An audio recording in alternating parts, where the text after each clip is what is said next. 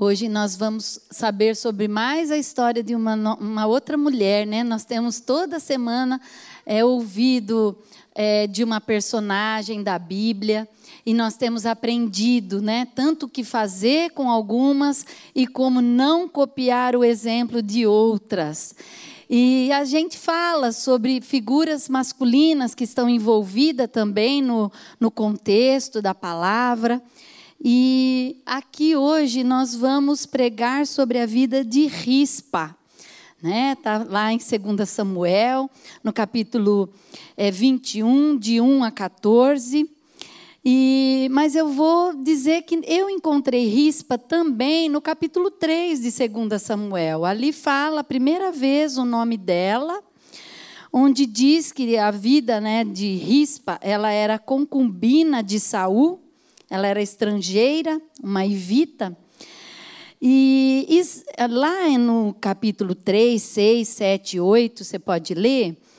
É, Isbosete uma vez acusou Abner de ter relações ilícitas com a rispa na tentativa de tomar o trono de Saul no lugar dele, diz, diz Isbosete. Né? Ele queria, né? era sempre uma luta pelo trono, pelo poder, e hoje nós vemos muitas coisas assim né? no nosso meio também. E ela era descendente de Aiá, e ela teve dois filhos né, com o Saul, que era o Armone, e o Mefibosete. Só que não é este o filho de Jonatas. Então tínhamos dois Mefibosete. Aqui estou dando uma palhinha do que acontecia a respeito do nome dela aqui na Bíblia. Se fala muito pouco dela, mas nós vamos ver que o pouco que se fala de uma pessoa, as atitudes muito têm efeito né, de consequências boas ou ruins. E esta história de hoje, então nós vamos falar sobre rei Saul, tem Davi, tem sete descendentes de Saul, e vamos falar de uma grande seca naquele lugar. Teve uma grande seca ali. Então, 2 Samuel 21, de 1 a 14, por favor, abram a sua Bíblia e vamos ler aqui o texto. É, eu quero, nesse momento, é, dizer para vocês que Deus falou muito ao meu coração através desse texto falou coisas aonde me levou ao arrependimento, a pedido de perdão, outras coisas que eu fiz de forma correta. Então eu pude refletir e eu peço em nome de Jesus que o Espírito Santo fale ao seu coração que o Espírito Santo traga mudança realmente, traga posicionamento, traga é, vida sobre a tua vida, sobre a tua casa, sobre os teus filhos, sobre o teu esposo, sobre toda a tua parentela. Porque a palavra de Deus, ela tem poder, ela é poderosa realmente para ela ir até a divisa da alma, da medula e do corpo, juntas, né? Como diz lá em Efésios, e nós vamos vamos ver o poder da palavra. Então, se algo aqui acontecer, do teu espírito ser chamado a atenção, de você ser tocado, não é a Marilúcia que está aqui à frente, porque de mim eu não tenho nada. Eu tenho esperança no Espírito Santo de Deus, que ele tomará a minha boca e ele falará através de mim né? Que em nome de Jesus, Pai, o Senhor possa abençoar todas estas vidas aqui. Eu sei que já teve intercessão, eu sei que há pessoas intercedendo, clamando, me circundando com orações, Pai. Mas nós repreendemos todo espírito de distração, todo espírito de preocupação, todo espírito roubador da tua palavra não procederá aqui, não prosperará em nome de Jesus. Aleluias. Glória a Deus. Então vamos lá. No capítulo 21, de 1 a 14 de 2 Samuel, durante o reinado de Davi, houve uma terrível fome que durou três anos e o rei consultou o Senhor a este respeito. O Senhor disse: A fome veio porque Saul e a sua família são culpados por terem matado os gibionitas. Então o rei mandou chamar os gibionitas. Eles não faziam parte do povo de Israel, mas era tudo que restava dos amorreus. Os israelitas tinham jurado que não os matariam, mas Saul, no seu zelo por Israel e Judá, havia tentado exterminá-los. Davi lhes perguntou: O que posso fazer por vocês? Como posso reparar o mal que lhes foi feito para que vocês abençoem o povo do Senhor? Os gibionitas responderam: Prata e ouro não resolverão a questão entre nós e a família de Saul. Também não temos o direito de exigir a vida de ninguém em Israel. Que farei por vocês então? perguntou Davi. Eles responderam: Saul planejava nos destruir, queria nos impedir de ter um lugar no território de Israel. Portanto, entregue os sete dos filhos de Saul para que executemos diante do Senhor em Gibeá no monte do Senhor. Está bem, disse o rei, farei o que me pedem. O rei poupou a vida de Mefibosete, filho de Jonatas, filho de Saul, por causa do juramento que Davi e Jonatas haviam feito diante do Senhor. Aqui não fala, mas Davi e Jonatas tinham uma aliança de amizade, uma aliança feita perante o Senhor, em outros capítulos.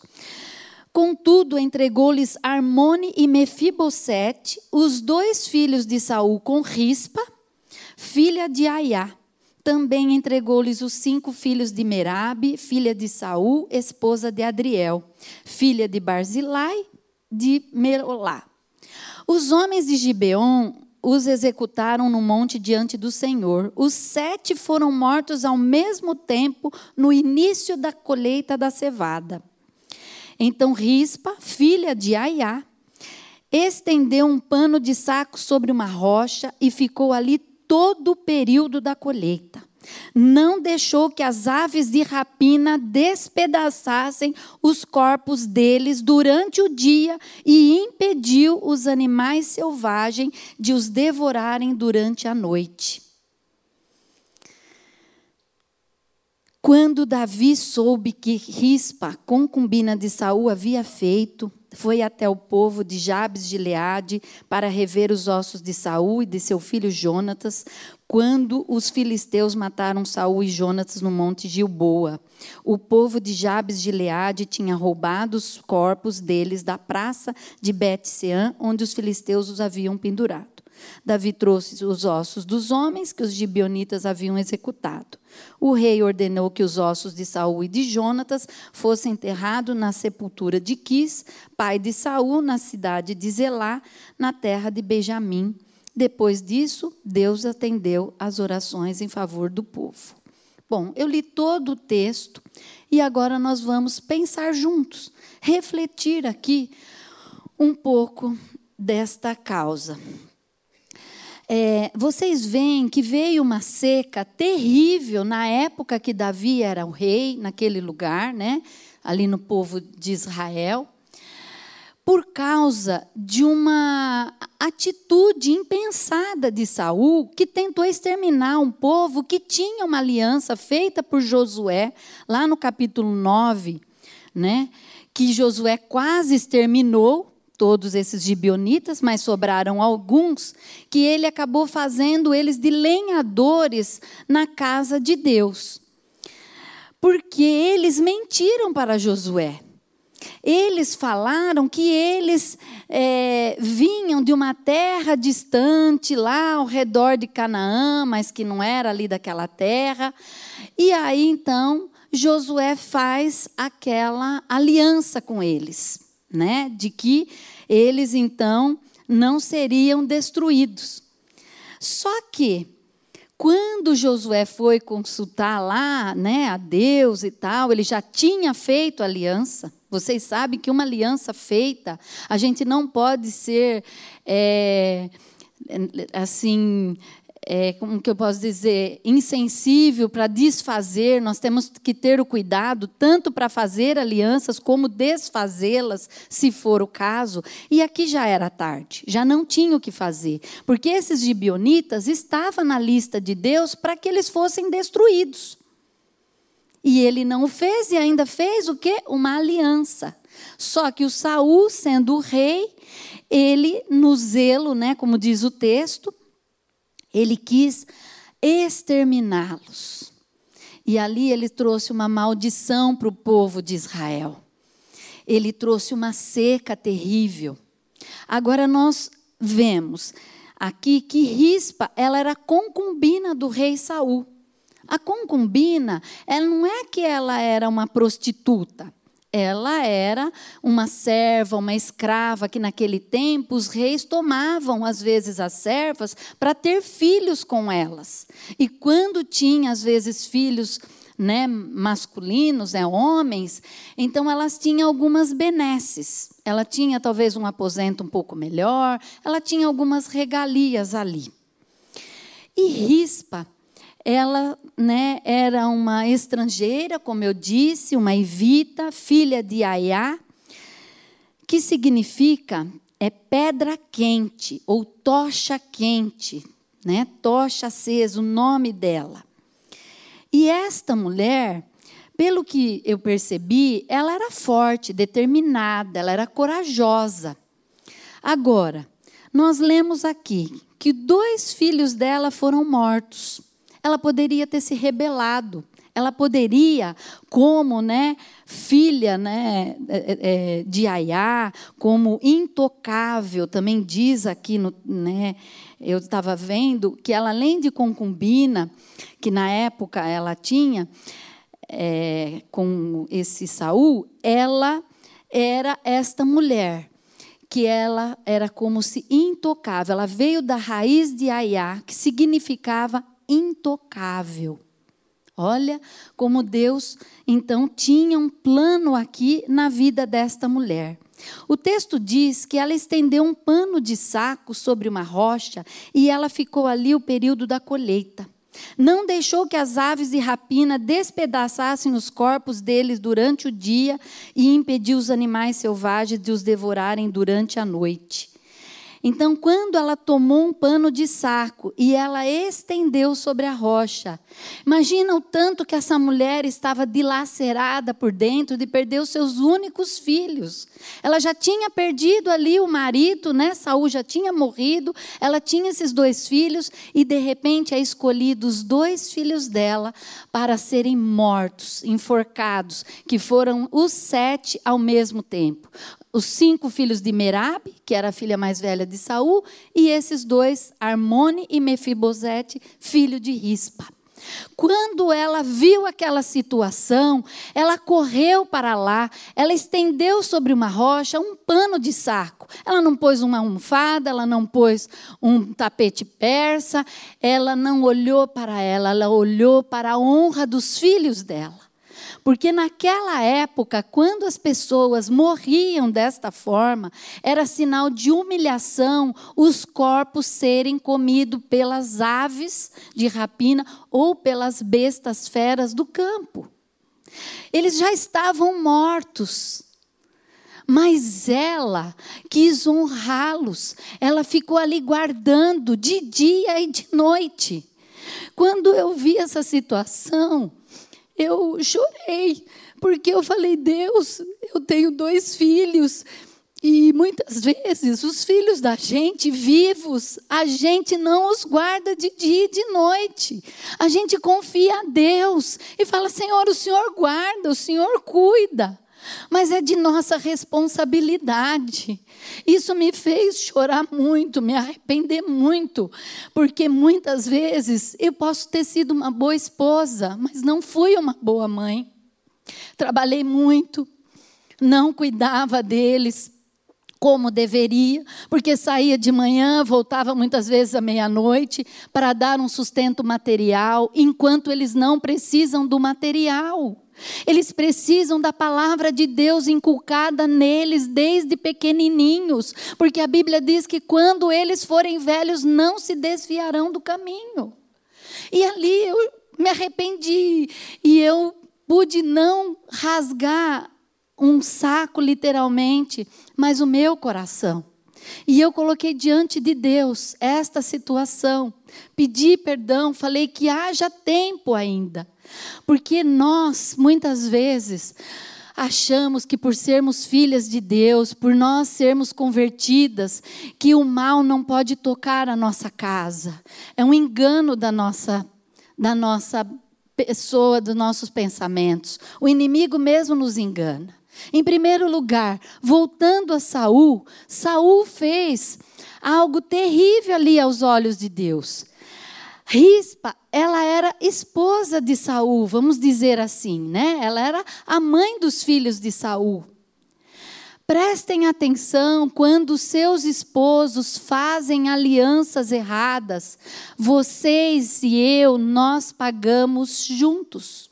E muitas vezes pagamos mais do que o próprio esposo nosso. Portanto, quem é solteira, quem é viúva como eu, ore. Busque a presença de Deus, busque a direção de Deus, se alega primeiramente em Jesus, na palavra dele, tenha prazer nisso. Esquece um pouco a tua parte carnal, o teu prazer de querer ter um esposo, de ter, querer ter alguém por ter. Porque muitas vezes nós fazemos alianças para a morte. E nós precisamos ter consciência das nossas alianças. Então, moças, né? Falo para mim também, vamos buscar a Deus porque não queira, às vezes, entrar num casamento sem a direção de Deus. Mulheres casadas, também não queira desfazer aliança com seus esposos, sem que você busque a Deus. Porque se você já fez aliança, você errou, peça misericórdia de Deus porque há alianças em questão de, eu falei de casamento, em questão às vezes de amizades, em questão de sociedade. Busque no Senhor, ore, peça estratégia, sabedoria, discernimento. Porque nós não podemos ser insensatos ao fazer ou ao terminar alianças. Por isso eu falo, esposas, ame seus esposos, busque circuncidá-los de oração, que vocês fiquem circundando ele. Senhor, guarda meu esposo, dê a ele uma mente eh, na sua palavra, dê a ele a sabedoria, dê a ele o prazer de buscar em primeiro lugar o teu reino, a tua justiça, que ele não desvia nem para a direita nem para a esquerda. Devemos buscar pelos nossos filhos, pelos nossos irmãos. Né? Ah, nós precisamos ver que aqui os filhos dela já estavam mortos, literalmente, fisicamente falando, né? Eles precisavam ser sepultados, eles estavam ali expostos. Que naquela época, também, é, Rispa, ela foi vítima de uma lei que não se concretizou na vez dela. Porque lá em Deuteronômio, né, ó, Rispa tomou um pano de saco e ali ela ficou de abril a outubro, mais ou menos, em sinal de que o pecado da família de Saul fosse espiado e que nenhuma reclamação posterior poderia ser feita contra a família né, de Saul e que era a família dela também. Era contrário à lei de Deuteronômio 21, 23, que diz assim: permitir que o corpo ficasse pendurado de um dia para o outro, mas a lei foi ignorada naquele caso. Então, já tinha sido feita uma outra lei, uma outra aliança, que quem morresse pendurado da forma que eles foram mortos, teriam direito a um sepultamento. E ela não teve isso naquele momento. Então ela se encheu de coragem e ela estendeu ali um pano de saco sobre a rocha e ela ficou ali dia e noite sem cessar, sem comer, sem tomar banho, sem ninguém estar com ela, ela ficou literalmente sozinha. E muitas vezes nós achamos que estamos sozinhas. E olha quantas irmãs nós temos ao nosso redor. Quanto nós temos o Espírito Santo à nossa disposição, de que quando você na madrugada clama por socorro, ele imediatamente diz: Estou aqui. eu te prometi que jamais te abandonarei, jamais te deixarei, de, jamais te desampararei. É a palavra dele em nós. Você não está sozinha. Rispa sim estava sozinha. Aqui no texto não diz que ninguém foi levar um copo de água, um prato de comida. Vamos olhar para Merabe. Merabe perdeu cinco filhos dela ali. Ela foi lá fazer alguma coisa, se unir àquela mulher e dizer: assim como você está cuidando dos seus filhos, eu vou cuidar do meu. Eu não vejo aqui o texto que diz, mas eu creio que a rispa cuidou dos sete. Ela não cuidou só dos filhos dela. Porque ela não disse se a besta viesse ali para comer a carne dos outros que ela deixaria. Ela ficou dia e noite de plantão. Eles estavam ali, mortos, para serem devorados e humilhados, e todos que passassem via a humilhação desta mulher, desses jovens que morreram, né? A própria humilhação de Saul que já tinha também falecido, a memória. Eles se importavam com a memória daqueles que morriam. O que iriam falar? Será que eu estou preocupada com a minha memória quando eu for, quando eu for desse mundo? Será que eu estou preocupada? Que será que vão dizer a meu respeito? O que será que vão dizer da minha família, dos meus filhos, do meu marido que já se foi? Precisamos ter responsabilidade. E agora eu levo aqui para um outro patamar. Ela já tinha perdido esposo e filhos, acabou, não tinha mais família.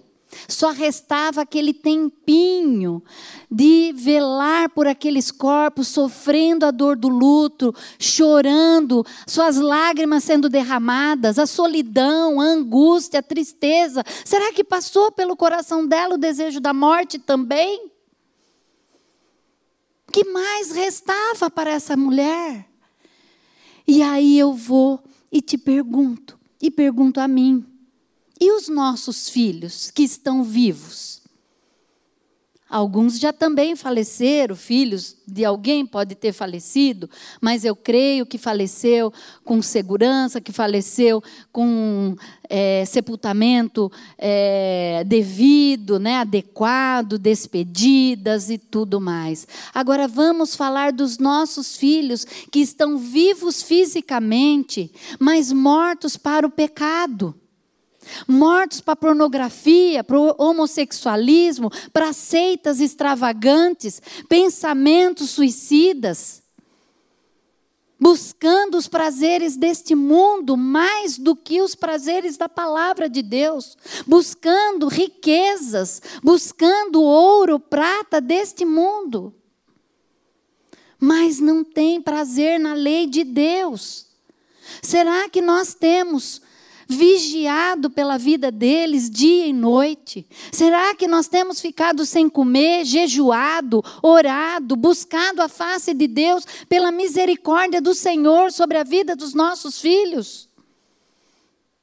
Precisamos é, refletir sobre as nossas atitudes de buscarmos realmente a Deus por todas as coisas pelas nossas alianças, pelos nossos filhos, pelos nossos maridos, pela nossa vizinhança, porque você que é solteira, que não tem filhos, que ainda não teve, ah, esta palavra não é para mim, é para todos nós. Porque se você não tem um filho do ventre, você pode ter certeza que você tem um filho espiritual. Aquele que Deus colocou ou na sua porta como seu vizinho, ou na tua faculdade como alguém que senta do teu lado, ou alguém que passa por você no metrô, é responsabilidade nossa orarmos, jejuarmos, buscar a face do Senhor em favor destas vidas, porque nós temos certeza de algo, que esta mulher, que ela foi lá, buscou panos de saco, e ela colocou sobre a rocha. E ela ali ficou dia e noite. Nós podemos dizer que naquela época, vestes de saco, Estou aqui com uma roupa cor de saco, mas não é bem isso aqui que eu quero dizer, né? Mas ela pegou lá, foi coincidência. Agora que eu olhei, eh, seria mais ou menos essa cor, né? De saco. Ela estendeu ali naquele, na pedra e ela pôde então ficar é, em sentido de sofrimento, de sacrifício. Agora veja só. Roupas de sacos, nós podemos olhar para o nosso coração e fazer do nosso coração estas roupas de sacos ou de trapos, como diz alguma tradução. Vamos rasgar o nosso coração e aquela rocha onde ela estendeu aquele saco para que ela passasse a noite e dias ali, a tenda dela que ela fez sobre aquela rocha, aquela rocha é Cristo. A Bíblia diz que Jesus Cristo é a pedra angular, Ele é a rocha verdadeira, Ele é a minha rocha, o meu rochedo, a minha fortaleza, o meu Deus, o meu Salvador. Ele é o teu Deus, Ele é o teu Salvador. Há salvação para a gente, há jeito enquanto os nossos filhos não fecharem os olhos para este mundo. O inimigo pode ser aplacado na vida dos nossos filhos. Nós ainda temos a chance de buscar por eles para que eles sejam adoradores, para que eles sejam pastores, para que eles sejam profetas, para que eles sejam aquilo que Deus planejou quando Deus colocou ele ou ela no nosso ventre. A Bíblia diz em Salmo 139 que todos os nossos dias estão contados, dos nossos filhos. Tudo está diante do Pai. Porque o Pai, Ele nos ama. E Ele quer nos abençoar. Não é prazer de Deus amaldiçoar nenhuma vida, nenhuma nação, nenhum povo. Mas as escolhas nossas, elas fazem trazer até nós bênçãos ou maldições. Nós precisamos decidir, nós precisamos escolher. Ah, mas eu não escolhi nada. A falta de escolha já é uma escolha, sim. Se você não escolheu, aquilo que você permitiu é a escolha. Porque é nosso papel cuidar de nós, do nosso corpo, da nossa alma, do nosso espírito e cuidar daqueles a quem Deus nos confiou. Deus nos confiou vidas. Está em tempo de nós refletirmos e falar: Eis-me aqui, Senhor. Ela poderia ter se revoltado, se rebelado, ido lá falar com o rei: Ó, meu filho não, tem outros aí. Por que escolheu logo meus dois únicos filhos? Eu já perdi o marido. Agora você vai me levar os dois filhos, ainda vai dar para esses gibeonitas ir lá e sacrificar no monte é, Gilboá? Que isso? Ela foi como Jesus Cristo. Foi para a cruz do Calvário, para o Gólgota, calada, muda. Aqui o texto não diz que ela reclamou com ninguém, ela não falou com ninguém, ela não pleiteou com ninguém. Ela simplesmente fez aquilo que tinha em seu coração. Eu vou cuidar dos corpos dos meus filhos eu vou dar um sepultamento para eles, ou eu vou lutar. Ela nem tinha certeza do que iria acontecer lá na frente. Ela não sabia.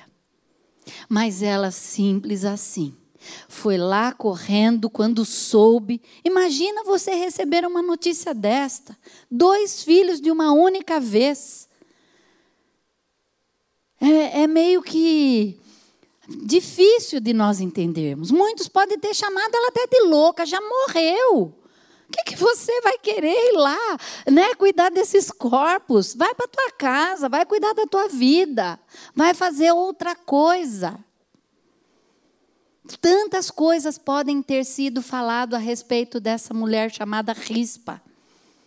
Mas ela escolheu guardar os corpos dos filhos dela até que alguma coisa acontecesse. E ela ficou ali, não diz ao certo, mas diz que a cega dessa cevada foi na primavera e a chuva só veio no outono. Pensa, Aqui no Brasil é setembro a primavera, depois vem dezembro o verão, depois outono vem lá por meados, né, de mar, de abril, né, março, abril, acho que é abril. Então nós Será que conseguiríamos ficar dias e noites por meses a fio? Quantas chacotas ela deve ter ouvido? Olha aí. E ela vê os filhos dela se decompondo. Pensa, você vê um cadáver, né? O filho morreu ali estirado no chão sendo decompondo, mesmo que as aves do céu não comia, as aves de rapina e nem as bestas selvagens tocassem naqueles corpos que ela não deixava. Mas o próprio vento, o sol, a neblina da noite, imagina o cheiro daquilo ali. Mas ela era mãe, ela amava os filhos dela. E ela, se nós percebermos como entendemos que os filhos é a herança bendita do Senhor, confiada a nós, emprestada apenas para nós, eles não são nossos definitivamente. Porque na eternidade nós seremos como irmãos lá e não daremos em casamento e nem teremos filhos e nem teremos pais. Mas aqui nesta vida Deus confiou a nós. Se você teve o dom, o prazer de gerar filhos seus, você pode ter certeza que Deus confiou o cuidado deles a você. E Ele não disse que nós deveríamos cuidar até tal idade. Porque muitas vezes a gente fala, ah, agora você está por sua conta. Até os 18 anos era minha responsabilidade. Mãe que é mãe, pai que é pai tem a responsabilidade, porque eles não deixam de ser filhos. Aqui na terra, até depois que nós perdemos o nosso pai, perdemos os nossos filhos, a gente fala, né? Eu tive dois filhos.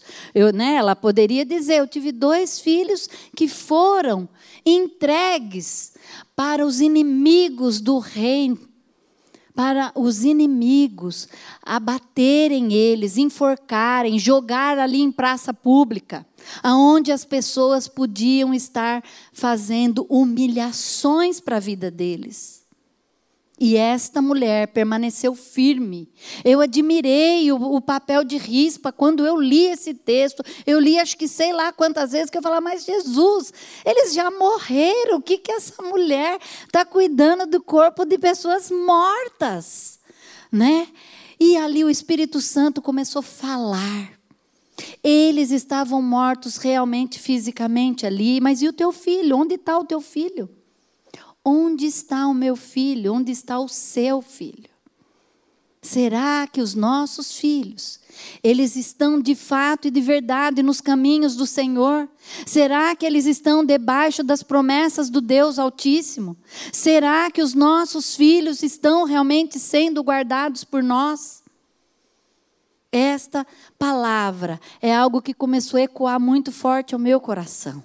Eu não sei se está fazendo sentido para vocês, mas falou tanto comigo que parecia que uma faca tinha entrado de alto a baixo em mim e parece que caiu a ficha, o orelhão, que eu falei: meu Deus, que que eu fiz até agora?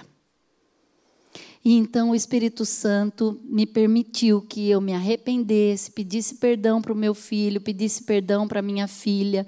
E foi tão lindo, porque a minha filha falou: mãe, é, se o Tiago não está nos caminhos do Senhor, do Pai eterno, não se sinta culpada, porque você ensinou tanto a mim quanto ao Tiago. Só que a sua história, devido à sua submissão ao Pai, que você nunca o desonrou, você o obedeceu, porque a palavra diz que você tinha que ser submissa a Ele. Fez eu em todo tempo orar que eu tivesse um marido que não fizesse a mesma coisa com os nossos filhos. E ela é casada, ela tem duas filhas, a Olivia e a Gília, e eles são 100% para essas filhas. Eles oram. É, a Olivia está com dois anos e quatro meses agora, então eu ligo lá e converso com ela, falo, e aí, a mamãe está contando historinha, ela corre lá e fala, bibliar, bibliar, babá, que a babá é a ovelha, né? que Jesus é, é o pastor das ovelhas. Então, eu pude ver que eu não pude curtir a minha filha com os cuidados de poder realmente estar 100% com ela e com o Tiago. Mas ela está fazendo o papel. O meu genro está fazendo esse papel. Então eu não mudei na minha geração aqui de filhos quando crianças, mas eles estão adultos e hoje eles podem ter esse entendimento e hoje, olha que coisa linda que Deus já mudou na vida da minha filha. E eu tenho certeza que Deus vai fazer uma obra linda na vida do Tiago. Eu tenho promessas para isso. Consagrei ele no meu ventre ainda, quando, né, antes de nascer, ofereci a Deus, coloquei no altar de Deus. Quando nasci, nasceu, apresentei no altar. Ele é do Senhor Jesus. Mas o meu papel é não descansar de dia e de noite, buscando realmente que Deus se revele ao coração dele, que ele tenha experiências grandes e marcantes com o Espírito Santo, que ele tenha prazer na lei de Deus de dia e de noite e não se aparte dela e que ele não precisa ser um grande homem das letras, das faculdades, de ter muito dinheiro, de montar castelos, porque daqui você não leva nada. Se você for em alguns aí sepultamentos ultimamente, olha bem no pé da pessoa e vê que calçado que ela está lá. Se ela está com, se for mulher, um da Chutes ou Corelo ou alguma outra marca maravilhosa. Eu acho que não. Olha para os homens e vê se tem uma caneta ali da Lamy ou uma marca né, maior, mais interessante, mais cara. Também acho que não terá. E a gente gasta o nosso tempo aqui, buscando coisas que ficarão apenas aqui para prazer carnais, para prazer do dia a dia, para mostrar para alguém que minha casa é melhor, meu carro é mais bonito, a, a minha bicicleta é linda, a minha joia. O que nós vamos levar com isso? Qual é a nossa prioridade? Porque meu cabelo é mais bonito do que o dela, dele. Nós viemos para esse mundo Uns vieram com cabelo, mas a maioria veio nu, careca, né, sem cabelo, e agora a gente quer ter tudo aqui. Só que do dia que você chega aqui, numa viagem espacial, que você vai lá, tua mãe vai na maternidade e ali você entra, né, naquela nave chamada hospital, e ali você então começa a conhecer aqui este mundo, as belezas. Nosso mundo é belo, é bonito, a natureza, as coisas que o homem faz. Deus deu inteligência, sabedoria. Eu não digo que você não possa buscar estas coisas. Mas se elas forem prioridades na sua vida, você está no lugar errado. Porque a prioridade é buscar a Deus de todo o nosso coração, toda a nossa alma, todo o nosso entendimento e toda a nossa força. Porque tem dia que a gente não tem vontade de levantar. Você pega a Bíblia, você não quer orar, você não quer ler, você está cansado, exausto problemas no trabalho, problemas em casa, problemas com os familiares, com os vizinhos, que muitas vezes nós podemos também socorrê-los. Mas vai pela tua força, levanta, dá um salto, põe a roupa melhor que você tiver ali e fala: hoje eu estou mal mas eu vou mostrar que eu estou bem. Eu vou fazer isso diferente. Eu vou orar, eu vou jejuar, eu vou ler a palavra, eu vou buscar uma estratégia de Deus para sair desta situação. Porque se você olhar para si, muitas de nós não estaríamos aqui nessa tarde. Muitas vieram aqui dizendo: Eu vou lá, eu vou me esforçar, eu vou ouvir a palavra que Deus tem para mim nesta tarde. E que a palavra de Deus possa ser revelada ao seu coração pelo Espírito Santo de Deus. Precisamos buscar ter decisões, tomar posicionamentos, que nós não venhamos nos arrepender que não venhamos nos envergonhar, que não venhamos amanhã dizer, se eu tivesse me esforçado um pouquinho mais, não estaria nessa situação. Se eu tivesse buscado aprender melhor a administrar os meus bens, eu não estaria passando por tal luta agora. Se eu tivesse ah, dado ouvido à palavra de Deus, e não buscado conselhos dos ímpios, e nem me assentado na roda dos escarnecedores, como diz Salmo 1, eu não estaria passando por esta dor, eu não estaria passando por esse dissabor.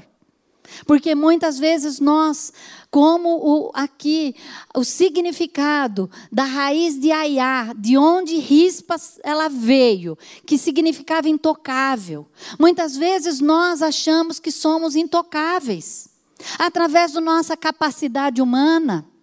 Eu sou estudada, através da riqueza, através de um marido que tem um bom porte, que tem um bom posicionamento na sociedade. Ou por tantas outras, né? Definições que nós podemos dar. Nós queremos entender que esta mulher se humilhou ela não se humilhou perante a qualquer um, não. Ela se humilhou perante a potente mão do Senhor.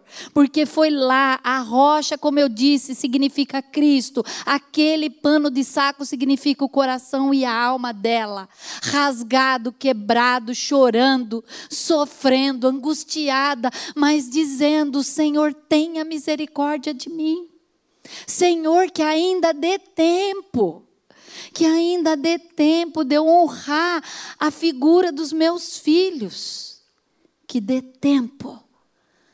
Então diz o texto que Davi ouve falar. Alguém passavam por lá, né? E uns humilhavam, outros achavam que ela era louca, outras ah, ela perdeu a cabeça, também perdeu o marido, perdeu os filhos, perdeu tudo. Não sobrou nada, ela tem mais que ficar aí mesmo, jogada, que nem uma andarilha, que nem uma mendiga, que nem alguém que não tem onde dormir, o que comer. Ela ficou daquele jeito. A gente vê por aí muita gente na rua, e você pode ter certeza, se você parar para ouvi-los, e eles amam falar. Eles amam falar da história deles. Vocês vão ver pessoas que perderam tudo. Conheci um rapaz que ele perdeu a esposa e todos os filhos num acidente. Ele era um grande vidraceiro, o INSEC, que, que o resgatou, né, a, a BCP, cuidando dele, morador de rua. Esse camarada era dono de uma vidraçaria muito grande, bem abastado. Ele perdeu tudo, como rispa. O que, que ele fez? Foi ser morador de rua, foi ser mendigo, não tinha mais prazer nesta vida. Não tinha Deus. Então hoje ele é pastor. Hoje ele faz né, um trabalho lindo aí na sociedade. Então nós precisamos entender que essa mulher estava nessa situação. Mas nós vamos chegar agora ao ponto de que quando Davi, ele descobriu que esta mulher estava lá velando estes corpos, então Davi, ele tomou uma atitude. Ele foi até o povo de Jabes de Gileade para reaver os ossos de Saul e de seu filho Jonatas. Quando os filisteus mataram Saul e Jonatas no monte Gilboa, o povo de Jabes de Gileade tinha roubado os corpos deles da praça de Bet-Sean, onde os filisteus haviam pendurado. Então o que que Davi fez? Pediu para, né, foi lá e trouxe os ossos dos homens que os gibionitas haviam executado. No capítulo no versículo 13. O rei ordenou que os ossos de Saul e de Jonatas fossem enterrados na sepultura de Quis, pai de Saul, na cidade de Zelá, na terra de Benjamim. Depois disso, Deus atendeu as orações em favor do povo. Então, o que, que eu entendo aqui? Olha a história desta mulher. Se ela deixasse esses corpos lá jogados, esses dois filhos dela, eles iriam ser comidos pelas aves de rapina ou pelas bestas feras do campo, correto? Iam virar ossos ali ia ser expostos, né, aquela coisa horrorosa, né, e ela ia estar tá chorando luto. Mas ela foi brava, ela foi lá, ela velou, ela tocou o coração de um rei, que este rei, olha onde chegou, uma concubina apenas. Uma mulher sem muito significado, se nós analisarmos né, ali a, a, a literatura mas ela conseguiu trazer o corpo do marido de Saul, de Jonatas, que era filho, né, não dela com Saul, mas ele era filho de Jonatas.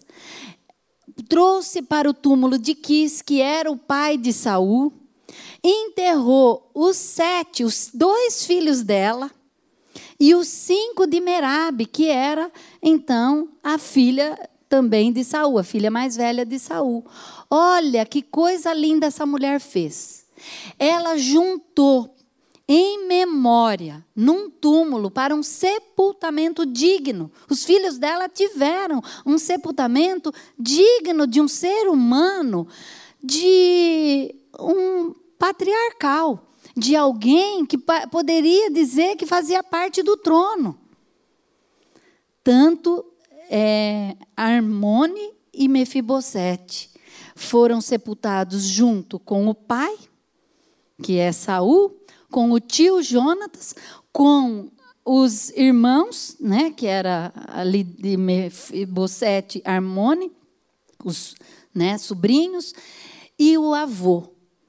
Toda a família num túmulo com uma segurança, com é, honra, foram honrados, foram dignos. Ela teve, ela mudou a história de dois filhos que ela teve com um rei que desobedeceu, que foi um rei mau, mas ela, né, em todo o tempo, ela honrou o marido e ela honrou os filhos. E o mais importante, através da vida desta mulher, a maldição saiu daquele povo de Israel. Porque a partir dali, aquele povo pôde ter novamente a colheita, pôde ter novamente os seus celeiros supridos, teve novamente a sua vida cuidada.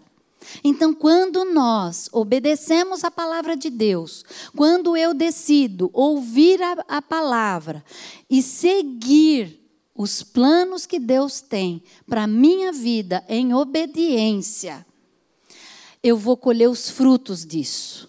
Eu vou ter uma vida que eu não vou dever nada para ninguém. Eu vou ter uma vida de paz. Primeiro lugar, você vai ter paz, você vai ter alegria, você vai ter prazer, porque aonde você for, você vai falar: Eu tenho um Deus que me ama, eu tenho um Deus que cuida de mim, eu tenho um Deus onde eu tenho prazer nele e ele tem prazer na minha vida. Nós precisamos corrigir as nossas rotas erradas. Precisamos acertar ainda aquelas raposinhas que ainda há em nossas vidas. Às vezes você pode dizer: eu não mato, eu não roubo, eu não prostituo, eu não adultero, eu não faço nada disso. Mas muitas vezes tá com o irmão, tá falando do outro, tá cobiçando aquilo que ah fulano tem, eu também quero ter precisamos ir tirando, ou uma glutonaria, ah, eu tenho uma compulsão por comer, Ou eu que tenho lutado, buscado realmente a Deus dia e noite, madrugada, jejuado, para que Deus me liberte da compulsividade, do consumismo. Às vezes os meus olhos veem uma coisa e já desejam e quer. E eu perguntei para Deus se é para eu ter aquilo. O Senhor quer que eu tenha aquilo, Senhor? O Senhor me permite? Às vezes a gente sai um pouco da dependência de Deus e acha que nós somos capazes de cuidar do nosso dinheiro, de cuidar da nossa casa, de cuidar das nossas coisas. Pois saiba que nós não podemos nada sem Deus. A Bíblia diz: sem mim nada podeis fazer. E eu ainda vou um pouquinho além e digo que a gente nem é nada sem Ele, nem somos nada. Também diz em Romanos 12, 19, para que você não busque vingar-se, deixa a ira das pessoas que te fazem mal com Deus. Porque ali diz que Ele é o nosso vingador. Ele é que cuida de nos fazer justiça. Esta mulher, ela não tentou se vingar nem dos gibionitas, nem de Davi. Ela não tentou vingança contra ninguém. Mas foi feita a justiça na vida dela, porque ela com certeza entregou a Deus. Amém? Então a minha pergunta nessa tarde é: você tem realmente certeza da sua salvação? De que você está firmado de fato na rocha que é Cristo? Ele tem sido Senhor, Salvador da sua vida? Você tem tido um relacionamento com este Deus de dizer: Senhor, eu abro a porta do meu coração, eu te peço que entres, que faça morada, que muda o que tiver que mudar, transforma-me o que tiver que transformar, porque eu estou arrependida de viver esta vida por mim mesma. Eu estou cansado e cansada de viver da maneira que eu mesmo acho que é o certo. Se você não tem certeza disso, se você de fato não tem esse relacionamento, se você não consegue ainda acreditar que Ele é a rocha, que Ele é o Senhor absoluto sobre todas as coisas e que Ele pode te livrar, te libertar, te sarar, te curar e te tirar desse posicionamento de medo, de preocupação, eu gostaria que você levantasse uma de suas mãos. Porque nós podemos fazer uma oração aqui, aonde você vai ter a plenitude da confiança que Jesus Cristo ele morreu sim naquele madeiro. Morreu por mim e por você. E ali ele derramou o sangue dele para dizer para você: eu jamais te abandonarei, jamais te deixarei e jamais te desampararei. Tem alguém aqui que não tenha certeza ainda desta salvação hoje? Que se você morrer hoje, você estará com Jesus Cristo no paraíso? Eu creio que todos têm essa convicção. Glória a Deus e aleluia. Mais um momento para você pegar o vizinho que não conhece a Deus, que né, não, não tem. Vamos começar a fazer. Vamos fazer uma campanha de trazer um para Deus. Vamos trazer uma, um, não importa, é um culto de mulheres, só nós temos um irmão ali, eu creio que ele está sendo abençoado. Muito obrigada de você estar aqui, querido. É um prazer da gente cultuar a Deus juntos, né? É muito bom estarmos em família. E nós precisamos. Não é porque nós queremos uma quantidade, por queremos dizer, olha que maravilha. Não. É para nós vermos o reino do nosso amado crescer, avançar e nós saquearmos o inferno. Que vidas serão realmente ali tirada das trevas para a maravilhosa luz de Cristo. E agora, a minha segunda pergunta é: se você, neste texto que eu li, nesta palavra que foi falada hoje, ouve algo que Deus falou ao seu coração, acerca de si mesmo em primeiro lugar, se você tem realmente se colocado diante dele, arrependida pelos seus erros, pelos seus pecados, é, pelo seu esposo, pela sua esposa, pelas alianças que você tem feito, se todas elas foram realmente consultadas a Deus, de fato e de verdade, e que você não tenha dúvida que foi Deus que falou, pode fazer esta aliança. Se você não tem certeza, é o momento de também você estar vindo à frente, para nós orarmos e para nós dizermos, dissermos junto a Deus: tenha misericórdia, dê sabedoria, estratégia de como lidar com esta situação. Um casamento que às vezes você não casou, mas você está ali amaziado, você está em pecado, mas agora você não tem como sair do casamento e você também é, não tem como convencê-lo de dizer: olha, nós estamos em pecado e a gente precisa casar. Então Deus pode dar uma saída. As irmãs poderão estar orando sobre as alianças na vida de cada um de vocês. Uma sociedade que você fez e você está sofrendo nesta, neste momento e dizendo: Pai, que dor que eu estou sofrendo, como eu faço para sair desse enrosco? Então, você, com estas situações, eu gostaria que vocês pudessem vir. Segundo caso, Olha, eu estou realmente arrependida porque os meus filhos ou meu filho não está onde deveria estar. No Senhor, está no mundo, está no pecado, ainda aceitou Jesus, mas não decidiu andar com Jesus. Porque o apelo é algo muito fácil da gente ver a pessoa que ela vai à frente, ela fala eu quero Jesus, mas nós só podemos ter certeza que uma pessoa recebeu de fato e de verdade quando há fruto, quando há arrependimento, mudança de rota. A pessoa estava indo por um caminho, ela vira e ela busca santidade no lugar da pornografia. Ela busca se consagrar no lugar da bebida, do jogo, da prostituição, do adultério. Ela abandona completamente o pecado. E ela busca Deus na leitura, na palavra, nas orações, em buscar pureza, santidade. Então, se o seu filho não está nessa situação e você quer uma estratégia, você quer aprender com rispa, de velar pelo seu filho dia e noite, com orações, com leitura da palavra, com jejuns, e você fala: Eu não vou abrir mão dos meus filhos até que de fato eu veja o fruto de Cristo implantado na vida deles. Então, nós Queremos orar por vocês aqui. Gostaríamos que todas ficassem em pé e que pudéssemos, né, nesta hora, né, orar. Se tem alguém nessas condições, a gente vai estar aqui para que você possa vir receber uma oração. Agora é o momento, né? Eu terminei um pouco antes para que desse tempo de você receber a oração, receber a bênção o Senhor está nesse lugar. O Espírito Santo de Deus. É Ele quem corrige as nossas rotas erradas. É Ele que transforma nossos caminhos de maldição em bênçãos. É Ele que muda as alianças que eram de maldições para alianças abençoadoras. Porque esta mulher, ela conseguiu aquilo que ela de fato buscou.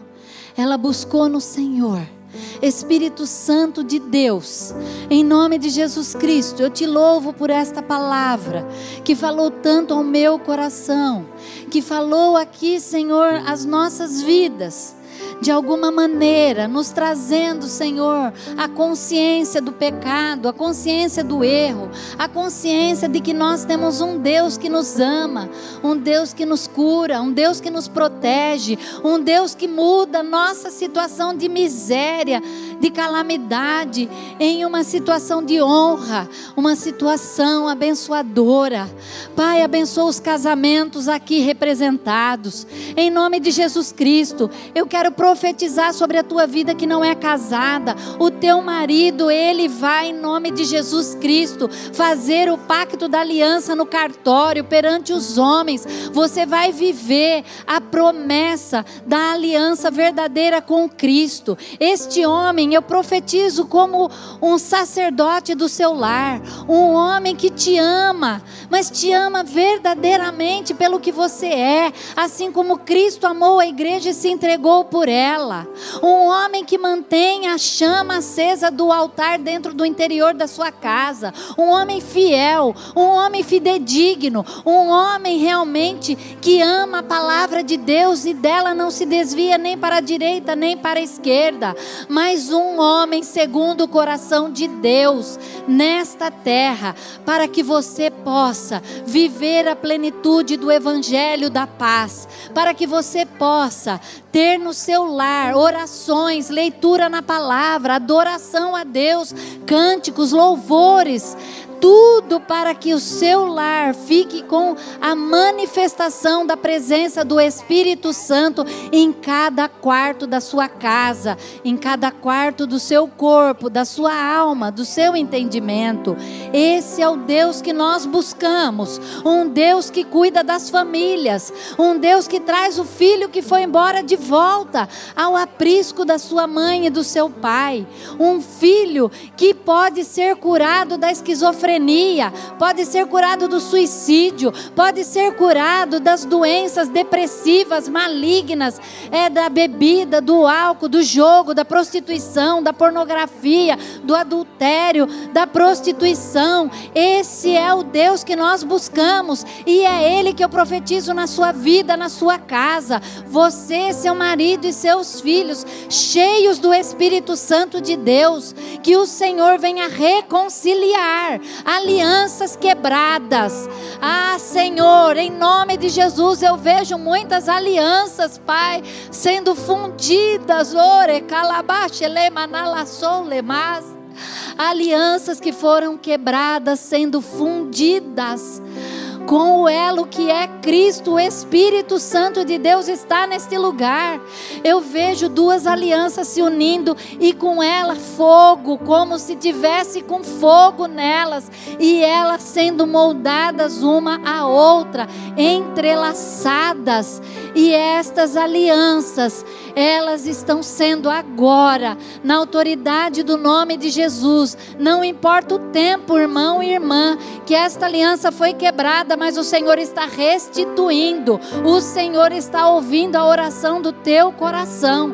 O Senhor vê o quebrantamento. O Senhor recebe esse jejum, recebe esta oração e ele está desfazendo toda a obra de macumbaria, feitiçaria, umbanda, quimbanda, seja na cachoeira, seja na encruzilhada, está sendo despedaçado em nome de Jesus Cristo. Todo o poderio das trevas trevas na sua vida, na sua casa, no seu casamento, na sua família, na sua parentela. Eidoro. E kenele barratarabate.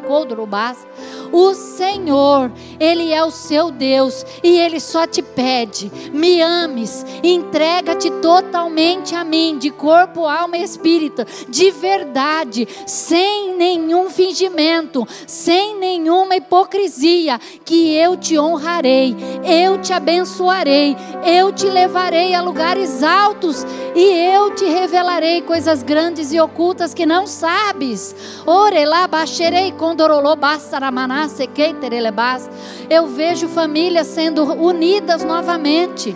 Eu vejo pessoas, pessoas dentro de casa esperando e Deus trazendo filhos, trazendo noras, trazendo genros, Deus trazendo pais, trazendo filhos. Deus está trazendo a sua família de volta.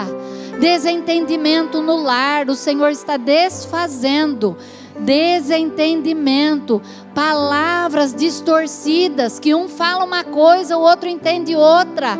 O Senhor está limpando o o Senhor está limpando os conduítes, e vocês conseguirão ter comunicação limpa, clara, livre perante a sua família.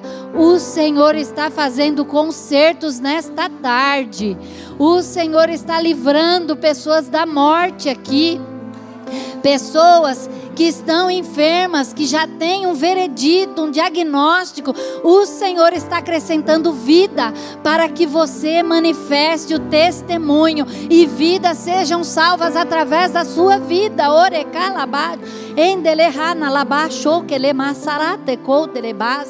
O Senhor pede que consagremos a Ele em santidade, em verdade, em compromisso de leitura na Sua palavra e de orações sinceras perante Ele. E Ele diz: consagre o teu lar, unja o teu lar, meu irmão e minha irmã e diga: aqui é a casa do Deus vivo, aqui existe um Deus de fato e de verdade, aqui existe um Deus que tudo podes, um Deus que Ele escolheu nos amar, Ele escolheu nos perdoar, Ele escolheu as bênçãos sobre nossa vida. Eu vejo literalmente no mundo espiritual, muitas amarras sendo quebradas, queimadas com o fogo do Cordeiro. Eu estou vendo em volta de lares aqui, correndo fogo do Espírito Santo e Deus dando proteção para você. Onde cada vida da tua família entrar dentro da tua casa, seja responsável de lembrar: aqui a sarça ardente do fogo do Espírito Santo, e todos que entrarem no meu lar, vai ser queimada a palha, vai ser queimada a inveja, vai ser queimada a discussão, a facção, a, a porfia, a, a sedução.